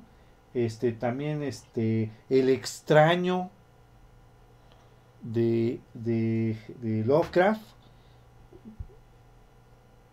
Este, ¿cuál más? De cuentos cortos. Este. am, ¿Por qué tenía yo más? Esos son los que, los que yo le recomiendo. Ya te- leímos Popsy, leímos este El extraño, leímos, oye, de, de ay, ¿cómo se llama este? El, el de Tlatelolco Rodo. Bernardo Bernardo Esquinca. ¿Bernardo Esquinca tiene vampiros? Fíjate que no recuerdo, ¿eh? De él No me recuerdo acuerdo. zombies, pero no vampiros, fíjate. Sí, de zombies sí. De vampiros no recuerdo. Este, bueno, pues esos son los que yo me sé de cuentos cortos. Que me parece que están bien. No sé qué opine Dark Knight. No sé qué Sí, opine él. está, está muy bien. Fíjate que hay, hay un libro que, que también se los he recomendado de esta Elizabeth Kostova que se llama La historiadora. La historiador. Es un libro muy, muy bueno que habla sobre el mito vampírico. Sí. Como es como una narrativa eh, queriéndote pensar que todo lo que se había contado de los vampiros es real. Entonces alguien que se pone a investigar ahí es una persona que se pone a investigar sobre un libro que es maldito, en este caso que fue este, de, de el conde Drácula precisamente, Sí. y en eso se mueve esa novela. Es muy buena novela, o sea, no hay una adaptación a- al cine ni a nada de eso, pero es muy recomendable, o sea, te, te mantiene el, el libro, es un libro de, de 600 hojas más o menos, Sí. pero muy bueno, te mantiene en el suspenso, no dejas de, de pasar las hojas. Ok. Eh, fíjate que les voy a comentar que bueno, pues también hay eh, novelas por ahí que se nos están pasando. Digo, no es que se nos pasen, pero como que no habían encajado a lo mejor en la plática. Mi querido Darius, pues las crónicas vampíricas de Anne Rice. Así. Eh, claro, claro, claro que ¿No? sí, las crónicas vampíricas de Anne Rice. Eh, bueno, obviamente Drácula Bram Stoker, eh, el libro de, de Drácula. El vampiro Eh. de John Polidori. El vampiro de John Polidori. Este, de hecho, en programas pasados creo que había hecho unas recomendaciones de un pequeño libro, es corto, que, que se llama Yo Vampiro. Yo vampiro, sí. Yo, vampiro. Y fíjate que también, digo, si, si, si- siempre hemos eh, enfocando hemos enfocado a la lectura y todo esto, pero también hay, hay series actuales Ah, claro. De vampiros. Hay una serie que de hecho está en Netflix. Es una serie, no, no sé si es rusa o polaca, pero Es se llama- polaca. se llama Yasamayanlar. Yasamayanla. Yasam- Yasamayanlar. Ajá, Yasamayanla. Esta serie, esta serie es de eh, una vampiro que después de, de ser convertida, creo que duerme, no me acuerdo si 100 o 200 años, o un poco más, y regresa a- al mundo actual con- para vengarse de- de- del que la convirtió. Es muy buena serie, la verdad. Solamente creo que hay una temporada en Netflix. Eh, otra sí, sí. serie que, que- que también está buena se llama Hemlock Grove. Lo- Hemlock Grove. Mm. Igual está en Netflix también. Eh, un toque. De hecho, sale este el actor que hizo el nuevo Pennywise. ¿Cómo se llama? Ah, este. Descarga. es-.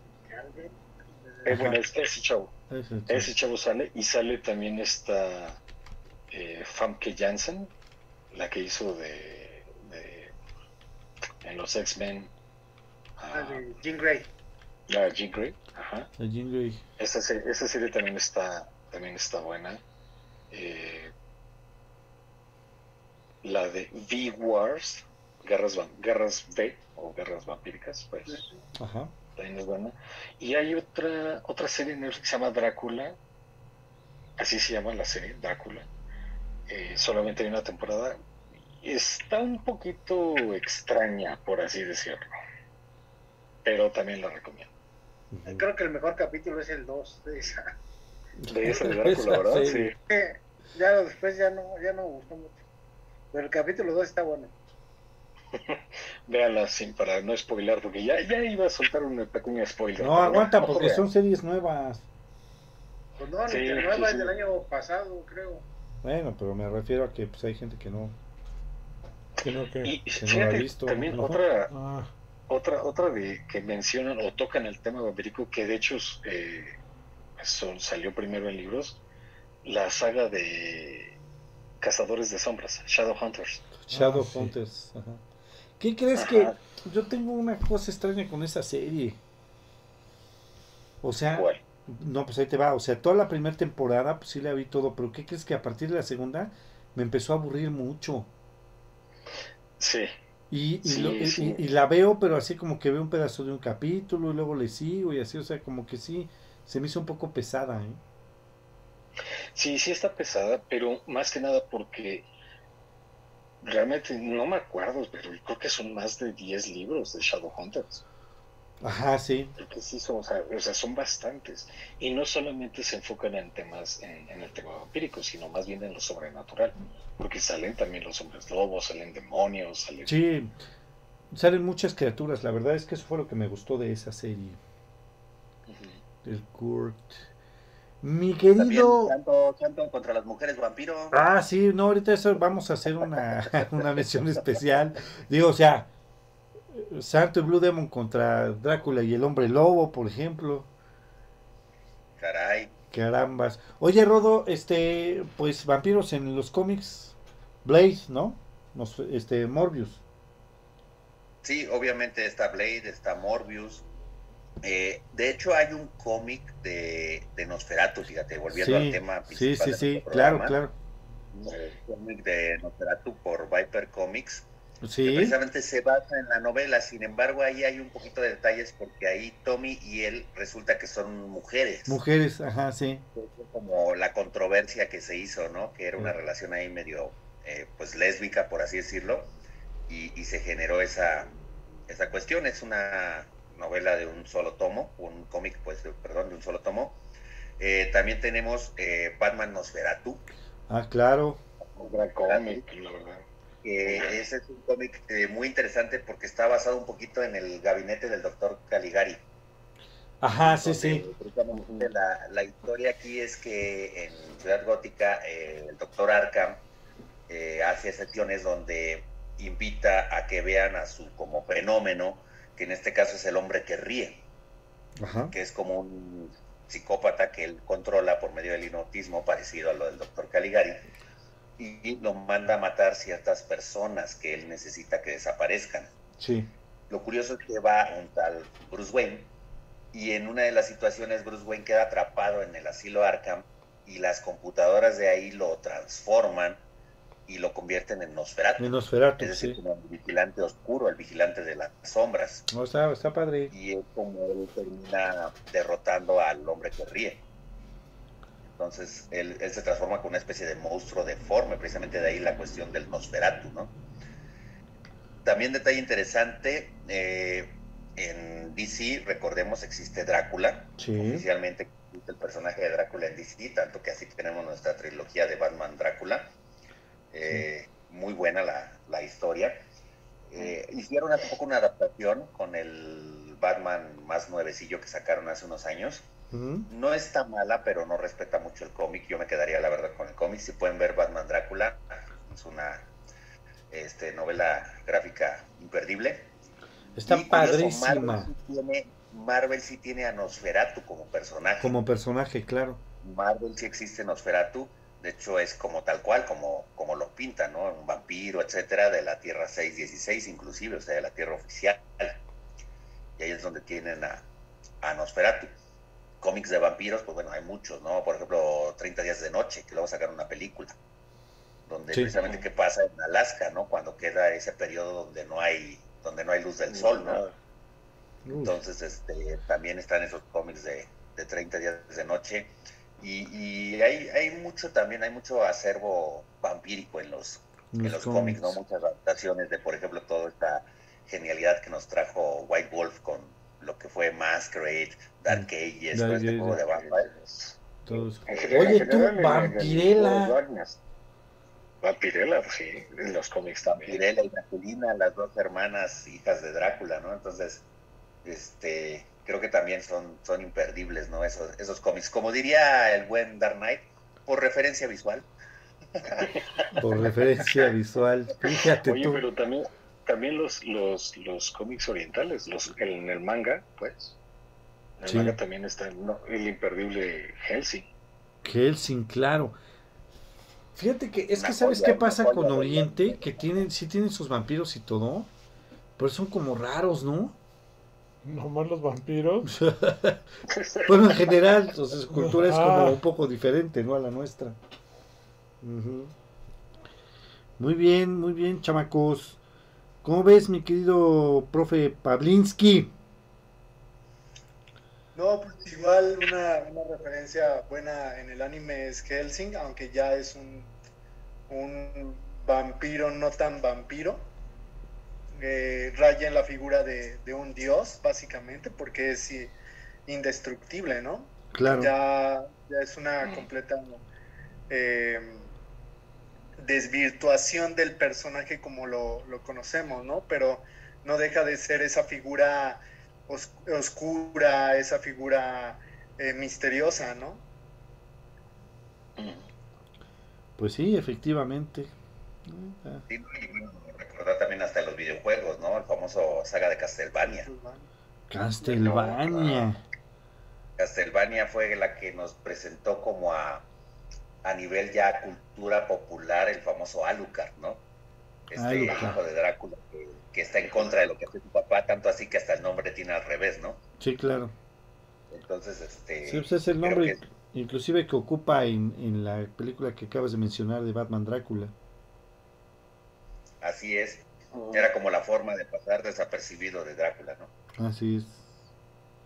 Entonces, este, sí es, este, sí es muy padre también el, el- la cuestión vampírica en, en el sentido de los cómics, de los videojuegos, etcétera. Creo que, como ya lo mencionamos alguna vez, y, y Darius, que ha estado presente en todo este acontecer de, del el mito vampírico, como él le dice, para que no nos espantemos de lo que realmente hay atrás.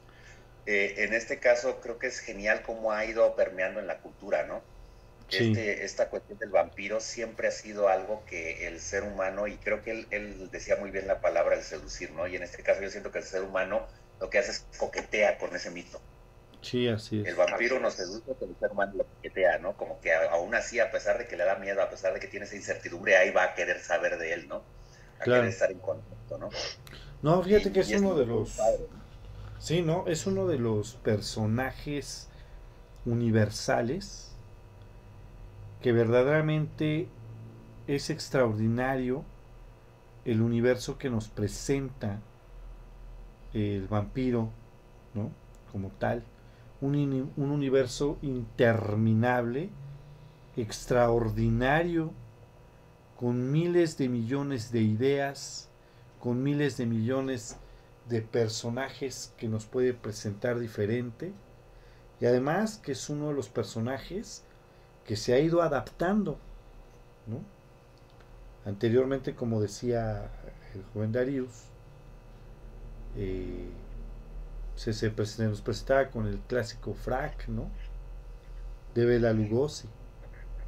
Y ahora ya en las últimas, no sé, en inframundo ya son las gabardinas, ya son este pues más adaptado a nuestro tiempo, ¿no? Pues hasta, hasta como me decía el profe Pavlinsky, ¿no? Hasta en Bob Esponja sale Nosferatu. hasta en Bob Esponja. Bob Esponja. prendiendo las luces. Sí, no, sí, sí. Es un personajazo, eh, pues en Nosferatu.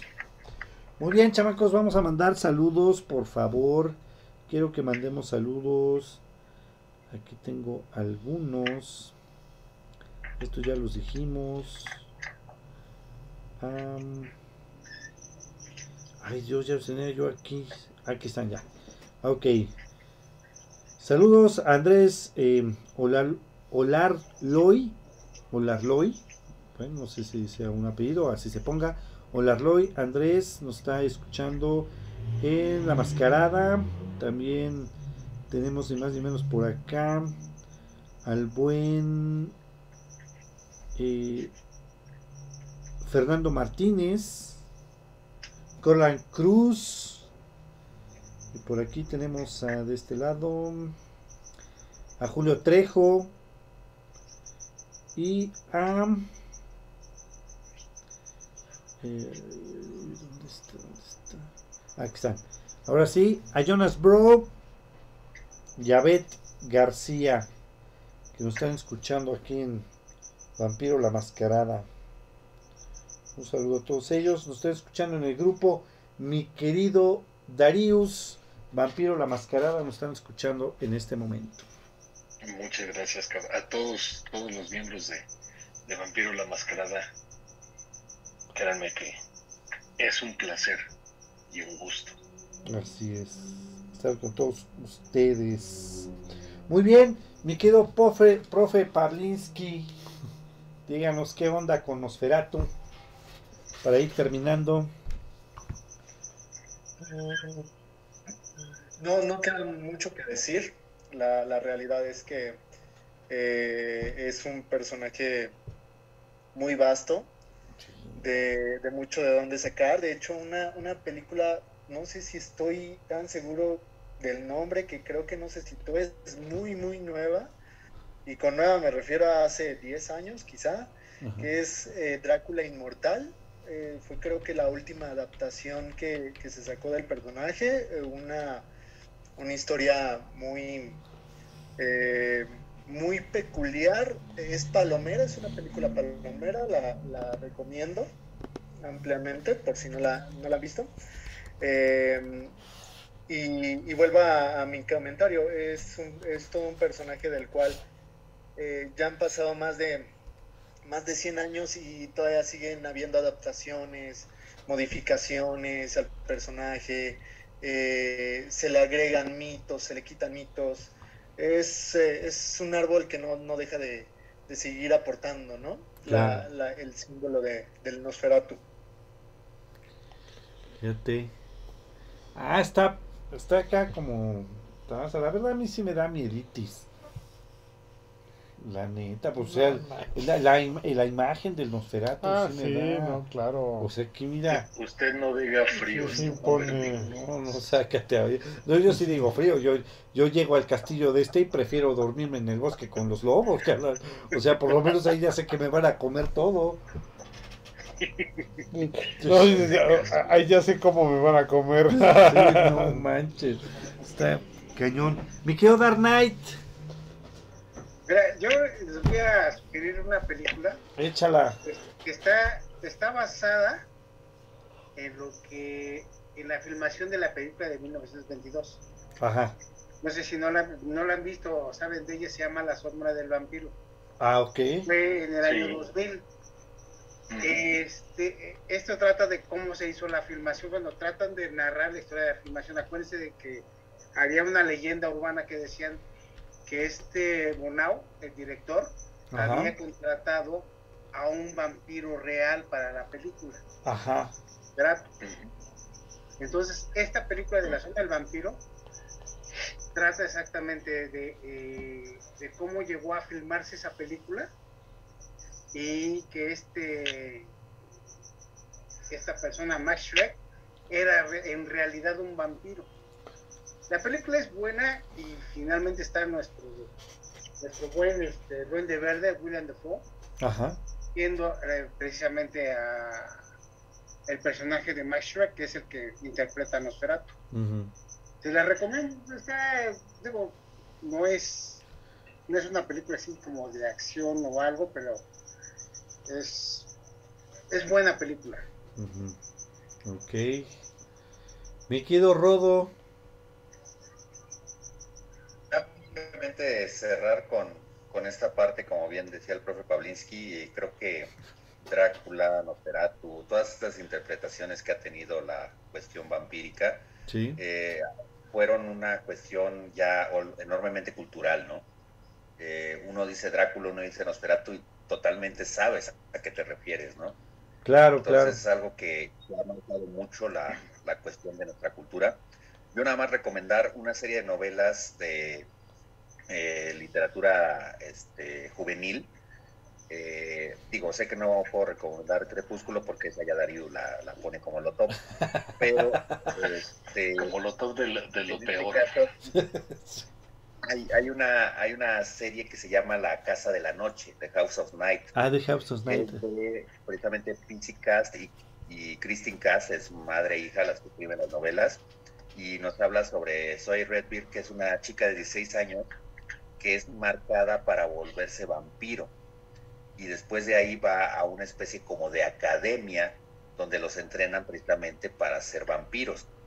Pero Sí. ella parte de, la, de lo padre del personaje es que se comunica con un elemento y cuando se juntan los cuatro personajes, entre ellos obviamente los, los amigos de ella que van dándose cuenta que tienen afinidad a algún elemento, es que se logra tener el, el poder vampírico, por así decirlo. Claro. Entonces, una serie un tanto larga, son alrededor de 12 novelas, pero es recomendable, fíjate, no cae en el cliché básico de, de la obra máxima de Darius de Crepúsculo, pero sí, este, sí la verdad es, es, es buena la novela, ¿eh? si la pueden buscar, hay, hay ya inclusive traducciones en español, Ajá. y se llama Marcada, la primera novela, por si la quieren consultar, y de ahí seguirse con la, con la De hecho, hicieron, quisieron hacer, Netflix quiso hacer la adaptación de esas novelas.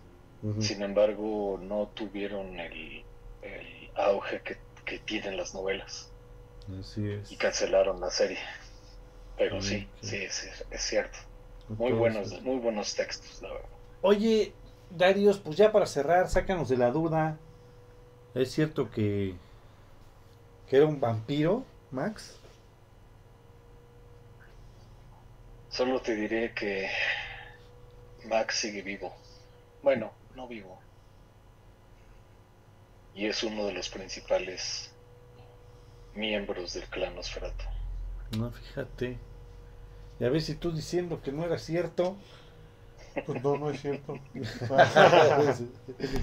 Muy bien, Darius, Pues ¿qué bueno, nos ya comentas? que, ya que Dark Knight lo spoileó, queríamos mantenerlo todavía en secreto, pero pues ya salió a la luz. Ya valió gorro. ¿Ya salió la luz? No, ya valió. Por eso dije, ya valió gorro, ¿no? Ya se quedó ahí en la Y luz. obviamente no nos podemos no nos podemos ir al programa sin dar un saludo a nuestro seguidor vampírico por excelencia. Ah, claro, al vampiro Claro, Etan, por supuesto. Un saludo Vampiro para él.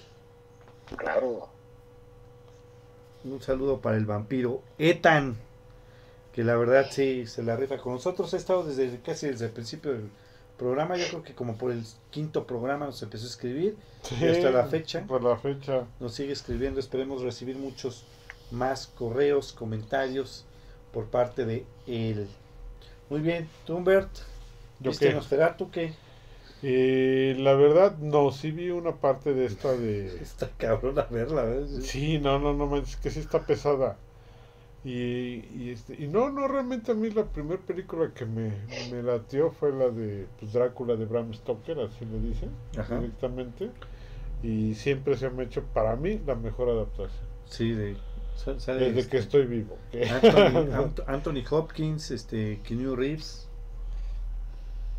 Muy buena película. Y Gary, Gary Oldman. Y Gary Oldman, exactamente. Muy bien, pues bueno, ya nada más me resta eh, invitarlos a todos ustedes. Para el próximo viernes tenemos escalofrío, desapariciones misteriosas. Desapariciones misteriosas. Espero que ninguno de ustedes desaparezca para ese programa. Este, y dentro de 15 días, mi querido Rodo, mi querido Dark Knight, nos vamos a dar unos santo agarrón ese día. Estoy casi seguro, porque tenemos el tema de Spider-Man y Iron Man. Vamos a hablar un poquito acerca de estos dos personajes que por supuesto son de los preferidos del público. Sin embargo, me parece que no han retratado bien a ninguno de los dos personajes en el cine. Bueno, al, al hombre araña sí, en algunas películas. Pero creo que a Iron Man les ha estado faltando algunas cosas, ¿no, mi querido Rodo? ¿O te vas a rajar como buen Marvelita? Fíjate, este, obviamente eh, Iron Man tuvo una etapa muy oscura en los cómics. Recordemos que hay una parte donde se vuelve alcohólico. Sí, cómo no. Y eso como que obviamente por cuestiones de Marvel 100% enfocado a los niños, pues no lo van a poner, ¿no? Claro. Sin embargo, yo creo que, que hablando ya de una manera muy objetiva, sin ser como tú dices, el marvelismo a todo lo que da, este, yo creo que Robert Downey Jr. le dio en el clavo, ¿eh? Fue un casting, simplemente sin Robert Downey Jr. Disney no tendría el imperio que tiene ahorita, ¿no? Sí, claro. Sí, Entonces, este, un casting perfecto, ¿no? O sea, creo que no ves otro, otro Iron Man. Pues sí, es que fíjate que es un poquito acerca de esta situación rápidamente. Pienso que efectivamente le quedó el papel, ¿no? Yo no dudo ni niego que como un, como un Tony Stark es extraordinariamente bueno, ¿sí? O sea, nos lo arrancaron de los cómics y nos lo pusieron, aunque físicamente tiene cierto parecido, no es completamente eh, fiel, digamos, ¿no? Pues, inclusive le falta estatura, ¿no? Para ser un, buen Tony Stark.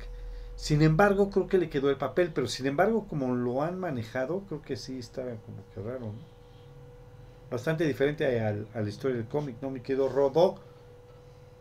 Sí, es lo que mencionábamos, sí es un tanto diferente, sin embargo, creo que no ha sido malo. Eh, No. Ya hablaremos en el programa. Claro, ya hablaremos son programa en el. Las, diferencias entre, ¿cómo se llama? Cómic y película. Sí, Y, este, y hablaremos de ello y también de todas las interpretaciones de nuestro querido Spider-Man. de nuestro querido Spider-Man, que yo no sé ustedes, pero yo me sigo quedando con el primero. Ya sé que rodo ahí, ¿no? Yo, yo, yo y Disney, yo y Disney. Ay, ándale, pues, lo que quieras. No, te digo, yo, yo no soy fan de, de el extraño caso de Benjamin Button con pero, yo soy más fan de, de Andrew Garfield y de Tobey Maguire, la verdad. O sea, Sí, creo mira, que, como que dijimos en el programa de spoilers, de sí, no, como dije en el programa, el programa de spoilers, la verdad, sin faltarle respeto a nadie y con toda honestidad y claridad y por supuesto con mucho respeto a, a toda la gente que trabajó en, en el proyecto, pero la realidad es que el, el éxito de, de Spider-Man sin regreso a casa, pues no es el consorcio Disney, ¿eh? No, realmente es lo que se hizo antes de, ¿no? no, Disney echa a perder todo. Por tanta miel y Vaya. que mete. Vaya, hasta que alguien lo reconoce, carajo. No, siempre, ¿no? Oye, agárrate que creo que están tras los derechos de Drácula, ¿eh? No, no, no, no, no. Ah, no, perdón, perdón, me equivoqué. Eh, están tras los derechos de crónicas vampíricas de Anne Ah, Rice. sí. Van a sacar siete películas de cada uno de los libros. Disney lo va a hacer. Van a hacer una que se llame. Draculín en el jardín. Draculín en el jardín. Inspirada, inspirada, Inspirada en su, en en su obra maestra, Crepúsculo. Sí, claro. Y algo así. Sí, como, como paréntesis, recuerden, recuerden que, no me acuerdo si fue hace dos, tres años, ¿no? Que estaba precisamente el proyecto de, de que estaban platicando Paramount con, con Anne Rice, Anne precisamente Rice. para sacar las, La serie, La, la serie, Ajá. la serie del Stat. Eh, y ahorita, bueno, después del fallecimiento de Anne Rice, su hijo, Stan Rice, eh, eh, ahorita dejó en stand-by ese proyecto, ese plan, para pues, ver qué es lo que se va a hacer con eh, reacomodar, entre comillas, el imperio de Sí. las crónicas vampíricas. No, está pensando en vendérselo a Disney. Ah, qué bueno. ¿Qué va a hacer coraje el Darius? Con, con Daríos incluido. Con Darius incluidos. Con Daríos incluido. Ah, mira, este, nos acaba de mandar aquí, este, Ah, sí. Sigurd. eh, eh, los mejores vampiros de la historia, por supuesto, el conde Pátula. Ah, cómo no, el conde Pato, el querido Patolín. El mi querido Patolín. ¿Qué, qué otro vampiro te acuerdas de que he sido? El conde Contar. el fíjate. conde Contar, su- conde Contar. Fíjate que fuera de guasa, fuera de relajo y de guasa, el conde Contar sí, sí, sí me, se me imagina a ti, Darius, fíjate. Sí, de, De de hecho, verdad, de verdad. En, en muchos, en muchos, muchos, muchos lugares me han dicho, a ver, ponte, ponte estos lentes, ya es la imitación. Y digo, sí, ya por la nariz que tengo creo que sí me aparezco. Ajá. Ernest también, ¿se acuerdan de esa caricatura? Ernest, el vampiro, claro. Ernest el vampiro, ¿cómo no? Es el vampiro dientón, el que le decía este mamá, Mamá, sí, claro. mamá, ¿por qué me dicen dientón en la escuela? Dice, no sé, mijo, pero cierra la boca que me está rayando el piso. Dice.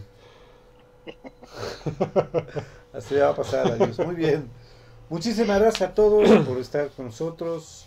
Espero que se encuentren todos muy bien. Nos vemos dentro de ocho días. Y muy buenas lunas a todos, chamacos.